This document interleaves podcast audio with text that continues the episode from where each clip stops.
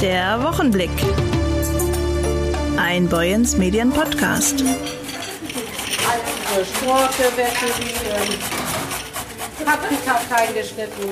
Milch und Zucker nimmt jeder selbst, ja. Milch und Zucker nehmen Sie selber, nicht? Wenn das nicht Appetit macht, hallo und willkommen zur neuen Folge des Boyens Medien Wochenblicks. Ich bin Jörg Lotze und wir waren in dieser Woche zu Gast bei der guten Seele der Schulküche in der Gemeinschaftsschule Amburger Hamberg. Anja Kusch schwingt den Kochlöffel seit gut zwei Jahren und seitdem brummt auch die Mensa, denn sie weiß genau, was Jugendlichen schmeckt. Oh, am liebsten irgendwas mit Nudeln. Also Nudeln gehen immer, ja, ähm, da bin ich auch relativ offen, ob das jetzt Spaghetti Bolognese ist oder Tortellini Alpanna oder äh, Nudelauflauf. Was die Kinder hier sehr gerne mögen, ist auch ein griechischer Hackauflauf, in dem diese, ja, wie heißen sie, Kritaraki-Nudeln, Reisnudeln reinkommen.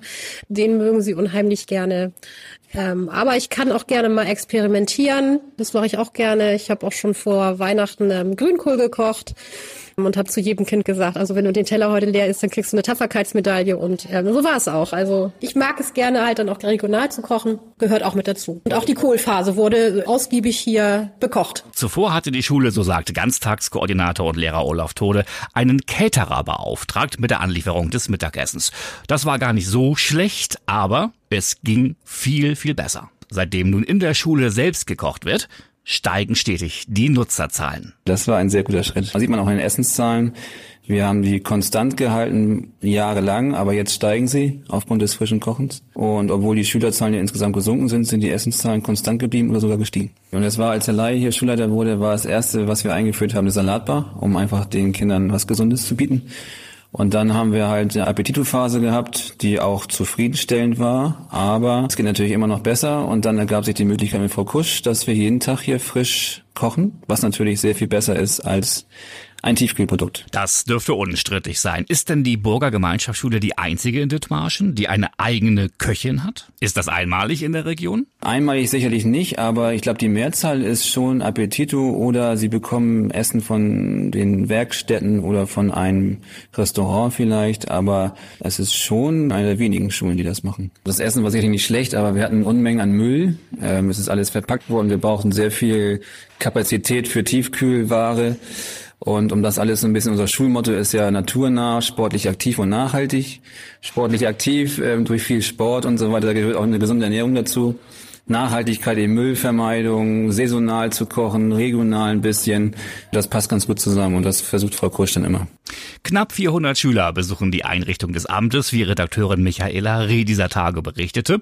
2007 wurde die Schule um eine Mensa erweitert. Und deren gute Seele ist, wie gesagt, Anja Kusch. Die 42-Jährige hält mit ihrer quirligen Art den ganzen Betrieb am Laufen. Woche für Woche stellt sie einen ausgewogenen Speiseplan zusammen, kauft die erforderlichen Lebensmittel vor Ort selbst ein und bereitet die Menüs dann mit ihren beiden Helferinnen Bente Bajorath und Silvia Peters an vier Tagen in der Woche frisch zu. Freitags bleibt die Küche kalt, dann aber gibt's immer noch den Kiosk, der ebenfalls von Anja Kusch gemanagt wird. Hier dürfen sich die Mädchen und Jungen vor allem mit belegten Brötchen und Getränken versorgen. Kommt denn Anja Kusch vom Fach? Ist sie gelernte Köchin oder Hauswirtschaftlerin? Nein, bin ich nicht. Ich habe äh, eine ganz andere Ausbildung damals gemacht, habe aber jahrelang bei verschiedenen Bäckern hier in Burg gearbeitet, habe da so ein bisschen meine Kioskfähigkeit ähm, aufgebaut, mache nebenbei ein Fernstudium zur Ernährungsberaterin für Kinder, Jugendliche und Säuglinge.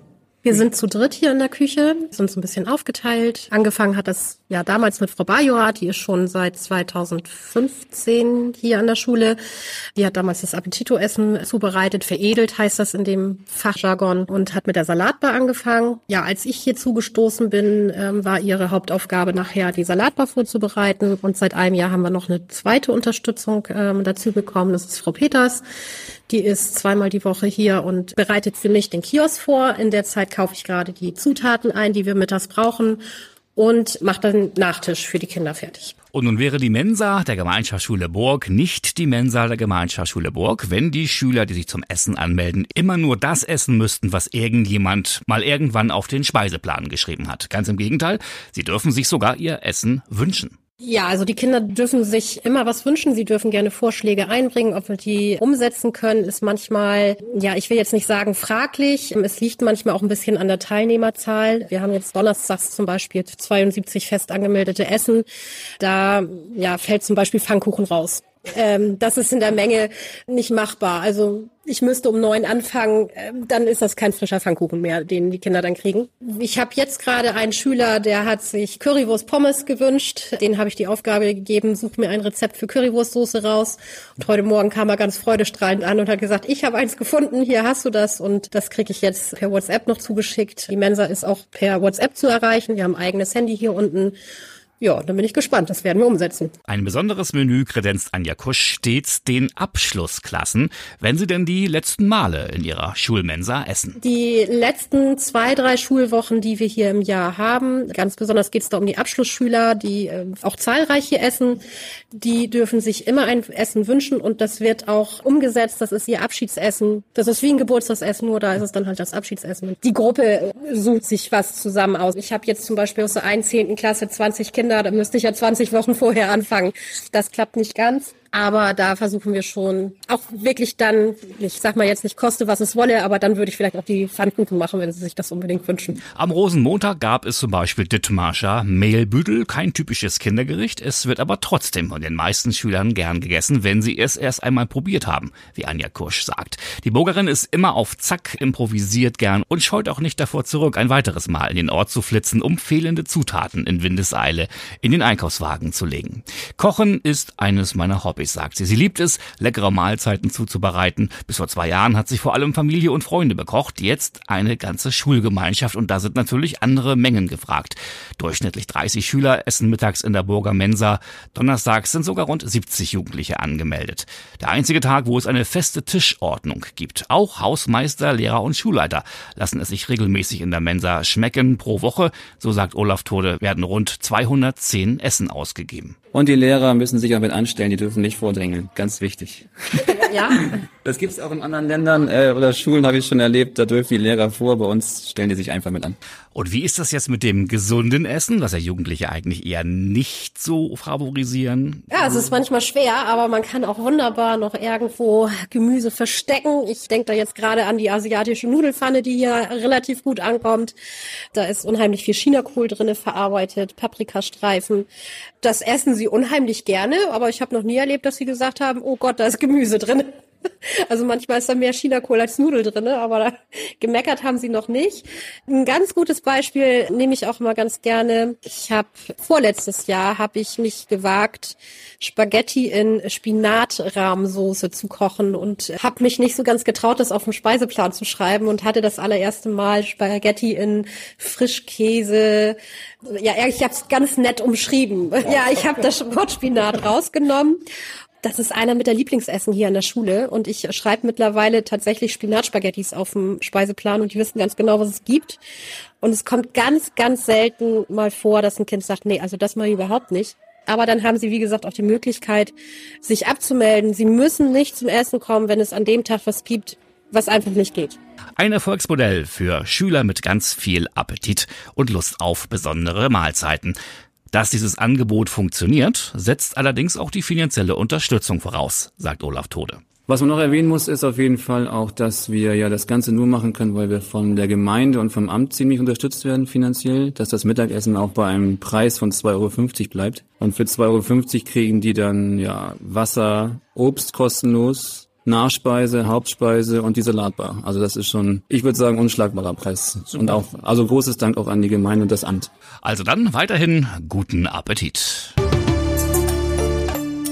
Und nun wird's wieder sportlich. Ich schalte rüber zu meinem Kollegen Maurice Dannenberg. Ahoi Jörg. Ja, bei uns in Dithmarschen kann man auch ganz viel Sport machen im Verein, egal ob Fußball, Handball, Basketball oder Tischtennis. Aber eines finde ich ist nicht ganz zu vertreten. Dafür ganz neu jetzt in Wesseln die Rede ist von Dart. Seit vorgestern kann man in Wesseln beim ABC Daten im Verein. Wie es dazu kam, das habe ich nachgefragt bei ihm hier. Hallo, mein Name ist Manfred Schlechter. Ich bin Mitglied im ABC Wesseln, bin Spartenleiter für Fitness- und Athletiktraining und während der Dart-WM kam ein Freund auf mich zu und hat mich gefragt, der ABC Wesseln denn sowas wie Daten anbietet, weil er halt wusste, dass wir schon eine Billardabteilung haben und da hat er gedacht, vielleicht wäre das ja auch beim ABC vertreten. Und daraufhin bin ich dann auf unseren ersten Vorsitzenden zugekommen und habe ihn gefragt, du Dirk, haben wir was? Und dann kam diese Antwort Nein. Und mit diesem Nein wusste ich schon, okay, jetzt äh, fängt das Denken schon an. Und ja, und dann haben wir halt angefangen zu denken, zu planen und haben dann relativ schnell auch das Go von der Gemeinde gekriegt, dass wir hier in Wesseln im Besprechungsraum eine Dartabteilung gründen dürfen. Ich bin Dirk, Dirk Krause, bin der erste Vorsitzende vom ABC Wesseln seit mittlerweile 13 Jahren. Ich fand die Idee von Manfred sehr charmant, die Dartsparte hier bei uns mit reinzunehmen. Die Idee war toll, die Anschaffungsmaterialien überschaubar. Da musste man nur noch die richtigen Leute finden, die da mithelfen. Dann haben wir das hergerichtet, nachdem wir das Go hatten für die Räumlichkeiten, die zwar im Moment recht beengt sind, aber da werden sich Lösungen finden, denke ich mal. Gruppenteilung oder wie auch immer. Und dann haben wir die Sachen hergerichtet mit den drei Blades und das ist eine wunderbare Geschichte. Da haben wir, glaube ich, ins Schwarze getroffen und ja, die Resonanz gibt uns, glaube ich, heute Abend recht. Ja, der etwas klischeehaft, aber für mich ist mehr Daten die Sportart aus der Kneipe mal nebenbei ein Pfeilchen werfen. Was ist für dich das Besondere am Daten? Ich habe eigentlich auch durch die WM äh, im Fernsehen verfolgt. Ellie Pelli bleibt da sofort im Kopf hängen. Laut, wahrscheinlich trinken die Da auch eine ganze Menge. Auch die anderen sicherlich, aber es hat mich fasziniert, mit welcher Genauigkeit die Leute da spielen. Es geht um Präzision, es geht um Handwerk. Also wer seine Pfeile da richtig äh, wirft, der, der kann richtig was erreichen. Und die Profis, die können damit Geld verdienen. Das hat mir imponiert. Und so groß will ich gar nicht denken, aber wir wollen hier erstmal einen Trainingsbetrieb aufbauen und äh, ich finde es toll. Es ist ein faszinierender Sport. Ich möchte es nochmal betonen, das ist eine Sparte, die nicht jeder hat wie wir uns ja auch schon, wie Manfred schon sagte, mit Billard, Radsport, Floorball haben wir Alleinstellungsmerkmale hier bei uns im Verein, die andere Vereine drumherum nicht haben. Nochmal Manfred Schlechter. Kannst du genau erklären, wie Daten funktioniert? Man kann sich ein bisschen vorstellen, eine Korktafel an der Wand, ein Pfeil draufwerfen, ja, und dann? Es gibt ja zwei Arten von Dart. Es gibt einmal das E-Dart und einmal das Stil-Dart. Das E-Dart steht ja auch schon so ein bisschen im Namen. E, Elektronik. Da spielt man auf Maschinen und diese Maschinen rechnen dann für einen. Nachteil unserer Meinung nach ist, es ist relativ laut, weil es halt Plastik ist, wo man drauf wirft. Und das Stil-Dart, was wir hier spielen, ist halt dieses ursprünglichste Dart, weil hat ja irgendwann mal haben die angefangen auf abgeschnittene Holzscheiben zu werfen, die dann gesprungen sind. Daher kämen sich dann auch diese Segmente, diese unterschiedlichen 20 Segmente, die wir haben. Heutzutage spielen wir nicht mehr auf ähm, Kork oder auf Holz, sondern das ist eine Agavenart, die da ähm, verbaut ist.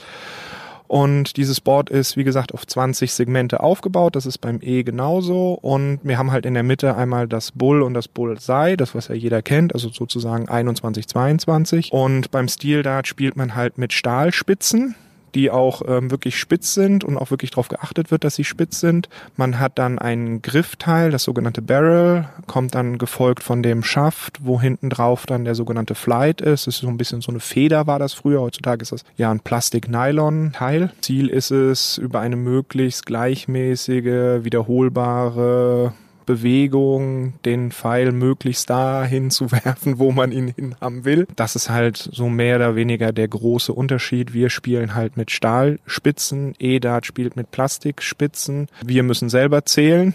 Und beim EDAT übernimmt das halt die Maschine für einen selber. Der Basis ist ja eigentlich immer 501. Das ist das, wo auch die Weltmeisterschaft drauf gespielt wird. Aber es gibt die verschiedensten Varianten 301, 501, 701. Es gibt dann natürlich auch noch Trainingsspiele, wo es darum geht, dass man dreimal das Segment trifft in Folge und wenn man das dreimal getroffen hat, dann kann man punkten, sofern der andere noch nicht getroffen hat.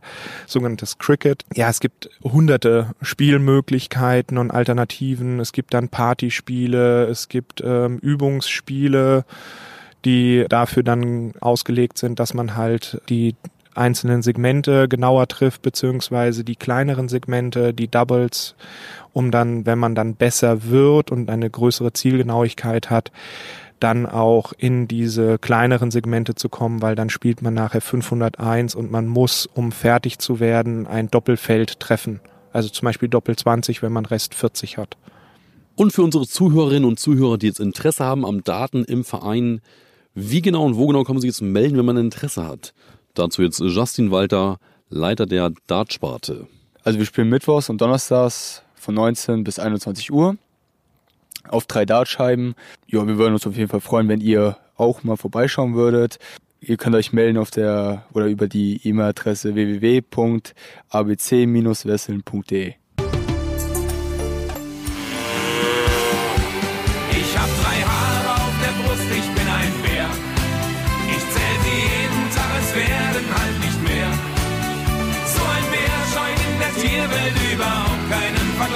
Man kann mit Bären prima kuscheln, denn so ein Bär ist herrlich weich. Wer's einmal ausprobiert hat. Einer seiner größten Hits. Bernd Stelter, ich hab drei Haare auf der Brust, ich bin ein Bär. Seine Bärenfigur hat er aber mächtig abgelegt, denn von Ü130 ist er jetzt gewichtstechnisch auf U100 und das liegt auch an seiner Bewegung am Wandern, einer seiner Leidenschaften. Und dieser Leidenschaft geht er am 4.3. vor seinem Auftritt im Brunsbüttler Elbe Forum wieder nach. Und zwar mit Leserinnen und Lesern von Boyens Medien. Und ich bin jetzt verbunden mit dem Komödianten, Kabarettisten, Musiker, Schriftsteller, Sänger, Krimiautor Bernd Stelter. Wie kam denn die Idee mit dem Wandern überhaupt auf? Also ich habe vor zwei Jahren begonnen, jeden Tag ein bisschen zu gehen. Und am Anfang ist mir, bin ich immer die gleichen Strecken gegangen und irgendwann ist mir langweilig geworden. Dann habe ich das natürlich damit kombiniert, dass ich halt diesen wunderbaren Beruf habe und ständig auf Tournee bin. Und so gehe ich also jetzt durch ganz Deutschland. Dann ist mir irgendwann aufgefallen, dass mir das gewaltigen Spaß macht und ich teile gerne Spaß. Und deswegen habe ich irgendwann die Idee gehabt, Leute vor einem Konzert oder nach einem Konzert mitzunehmen auf eine kleine Wanderung, ein bisschen sich zu unterhalten dabei. Bringt mir persönlich sehr viel und ich nach allen Gesprächen, die ich so geführt habe, den Leuten auch. Und äh, ja, es macht, macht Spaß. Letztes Mal hatten wir, letztes Mal waren wir sieben Leute, zwei Hunde. Es war toll. Aber fit wird man ja nicht ganz von alleine. Was war denn die Initialzündung? Wann hat's dann Klick gemacht? Naja, also meine Kinder haben mir irgendwann zum 59. Geburtstag so, eine, so ein Fitnessarmband geschenkt. Und ich war dann kurz danach bei der, der ZDF-Talkshow Volle Kanne. Und da sagte die Redakteurin, ach, Sie haben jetzt auch so ein Armband? Ja, ich sag, nur weil, weil die Kinder mir das geschenkt haben, dann muss man das tragen. Ansonsten, ich gucke da nicht drauf. Ne? Und dann sagte die Dame, das wäre aber besser. Wir hatten gestern Detlef die Soest hier, diesen berühmten Tänzer. Und der hat gesagt, nach der Corona-Krise gibt es zwei Sorten von Deutschen. Die einen sind fit und die anderen sind fett. Ich wog damals 130 Kilo und dachte mir, noch fetter geht nicht. Ja, und dann habe ich ganz langsam versucht, diese 10.000 Schritte hinzukriegen. Und da muss man einfach festhalten, nur mit zum Bäcker zu Fuß gehen und statt, statt dem Aufzug mal die Treppe nehmen, reicht das nicht. Man muss sich irgendwann immer so einen kleinen, so eine halbe Stunde suchen und man sagt, so, und jetzt gehe ich los. Hält man irgendwann, wenn man, wenn man das so Monate gemacht hat, stellt man fest, das geht mir plötzlich gut. Also das klingt richtig spannend und irgendwie auch einfach, aber wandern schön und gut, aber wandert dann nicht der innere Schweinehund immer mit, der einen dann wieder ausbremst vielleicht? Nein, der ist eigentlich dabei weg. Ah, okay. Ich habe vor, vor elf Jahren mal so eine, so eine Joggingphase gehabt. Nur beim Joggen ist es halt so, man zieht sich enge Klamotten an, man rennt los, hinterher schwitzt man, die engen Klamotten stinken. Dann muss man duschen und am nächsten Morgen hat man Muskelkater und sagt, boah, jetzt aber heute nicht. Dann gehen, zieht man eine Jacke an, geht los. Es ist wirklich komplett mühelos. Und man muss auch nicht hinterher duschen oder so. Man zieht die Jacke wieder aus und ist fertig. Das ist übrigens das Gleiche wie mit Fahrradfahren und E-Bike fahren. Ich habe am Anfang auch immer gedacht, Mensch, in meinem Alter, ich bin doch gerade 60, da muss man doch kein E-Bike haben. Doch, doch, es ist wunderbar, weil Fahrradfahren ist auch mühelos, aber es gibt zwei Punkte, einmal bergauf und einmal Gegenwind. Bergauf kennen Sie in Brunsbüttel nicht, aber Gegenwind ganz gut. Wenn man dann so einen, so einen Eimer hochschalten kann, das ist schon sehr praktisch und spannend. Wird Radfahren mühelos. Sie haben mal gesagt, solange man immer etwas Neues macht, hält einen das auch fit. Neu lernen, sein geistiges Alter nach hinten schieben. Und Sie haben ein Buch geschrieben. Wer älter wird, braucht Spaß am Leben. Allerdings haben Sie auch gesagt, Sie sind ernster geworden. Sie machen eine andere Art von Humor. Das wird dann auch in Ihrem Programm am 4.3. deutlich, ne? Hurra, ab Montag ist wieder Wochenende, heißt das. Ja, natürlich, natürlich. Also ich schreibe immer noch lustige Texte, ja, und ich schreibe auch immer noch ab und zu ein lustiges Lied. Aber es sind mehr Balladen dabei. Und ähm, ich fände es fürchterlich langweilig, wenn ich die gleiche Komik machen würde wie vor 20 Jahren. Ja? Deswegen werden Sie von mir auch nie ein Best-of-Programm sehen. Bei einer meiner besten Nummern, da waren meine Kinder mit drei und fünf und saßen auf der Rückbank auf der Fahrt in den Urlaub. Wie soll ich das denn mit 61 erklären? Also das ist das ist wirklich blödsinnig. Halt, ich habe mich verändert in den 20 Jahren, aber einen anderen Blick auf auf das Leben, einen, einen weiterhin sehr sehr sehr positiven, optimistischen Blick. Aber manche manche Witze würde ich heute nicht mehr machen. Und ich denke, das ist auch sehr positiv, dass man. Ich sehe manche Kollegen, die mir immer noch das Gleiche erzählen, was wir schon vor 30 Jahren erzählt haben im Fernsehen. Ja, dann ist das sicherlich keinerlei Weiterentwicklung. Freuen Sie sich, meine Damen und Herren, auf Bernd Stelter am 4.3. tritt er auf im Elbe Forum. Es gibt noch Karten auch an der Abendkasse und im Vorverkauf. Auf jeden Fall sollten Sie schon mal Ihr Zwerchfell trainieren. Das macht Sinn. Liebe Leser und Hörer von Boyens Medien, wir sehen uns am 4. März im Elbe-Forum in Brunsbüttel.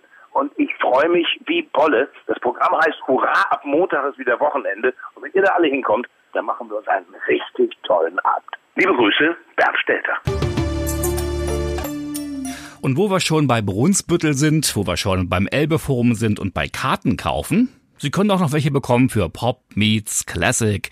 Preisgekrönter musikalischer Nachwuchs tritt wieder auf in der erfolgreichen Veranstaltungsreihe von Boyens Medien und der Dithmarscher Musikschule. Nach zweijähriger Pause geht es wieder los am kommenden Sonntag, 26. Februar. 400 Tickets sind bereits über die Theke gegangen. Wie gesagt, Sie können noch welche bekommen. Es lohnt sich in vielfacher Hinsicht, auch natürlich in musikalischer. So werden beispielsweise vier Preisträger im Elbe-Forum spielen, wie Richard Ferret, Leiter der Dithmarscher Musikschule, berichtet. Clara Wittemark und Flemming Thomsen erreichten beim Regionalwettbewerb Jugend musiziert in der Kategorie Klavier Solo die maximale Zahl von 25 Punkten. Auch Angelina Dose und Annika Bauer erspielten sich im Querflötenduo die Höchstpunktzahl. Alle vier erhielten damit einen ersten Preis mit der Berechtigung beim Landeswettbewerb in Lübeck dabei zu sein. Also Talente aus unserer Region, professionelle Musiker aus dem In- und Ausland, all das gibt es wieder bei Pop Meets Classic am kommenden Sonntag ab 17 Uhr im Elbe Forum. Und das war sie, die neueste Folge vom Wochenblick, einem ihrer Boyens Medien Podcasts. Die Redaktion hatten heute Maurice Dannenberg und ich bin Jörg Lotze. Wünsche Ihnen jetzt, egal was Sie machen, ein richtig tolles Wochenende. Bis dann!